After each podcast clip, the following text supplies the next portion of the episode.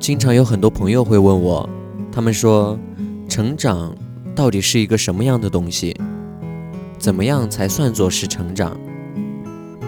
如果你问我，那我的答案是，我想成长的很大一部分是接受，接受生命里的分道扬镳，接受生活中的世事无常，接受挫折，接受突如其来的无力感，接受自己的缺点，然后发自内心的去改变。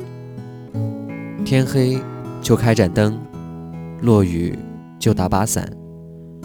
难过就先难过，但也不作死。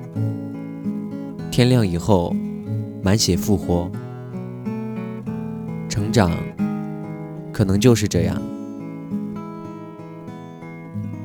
晚安。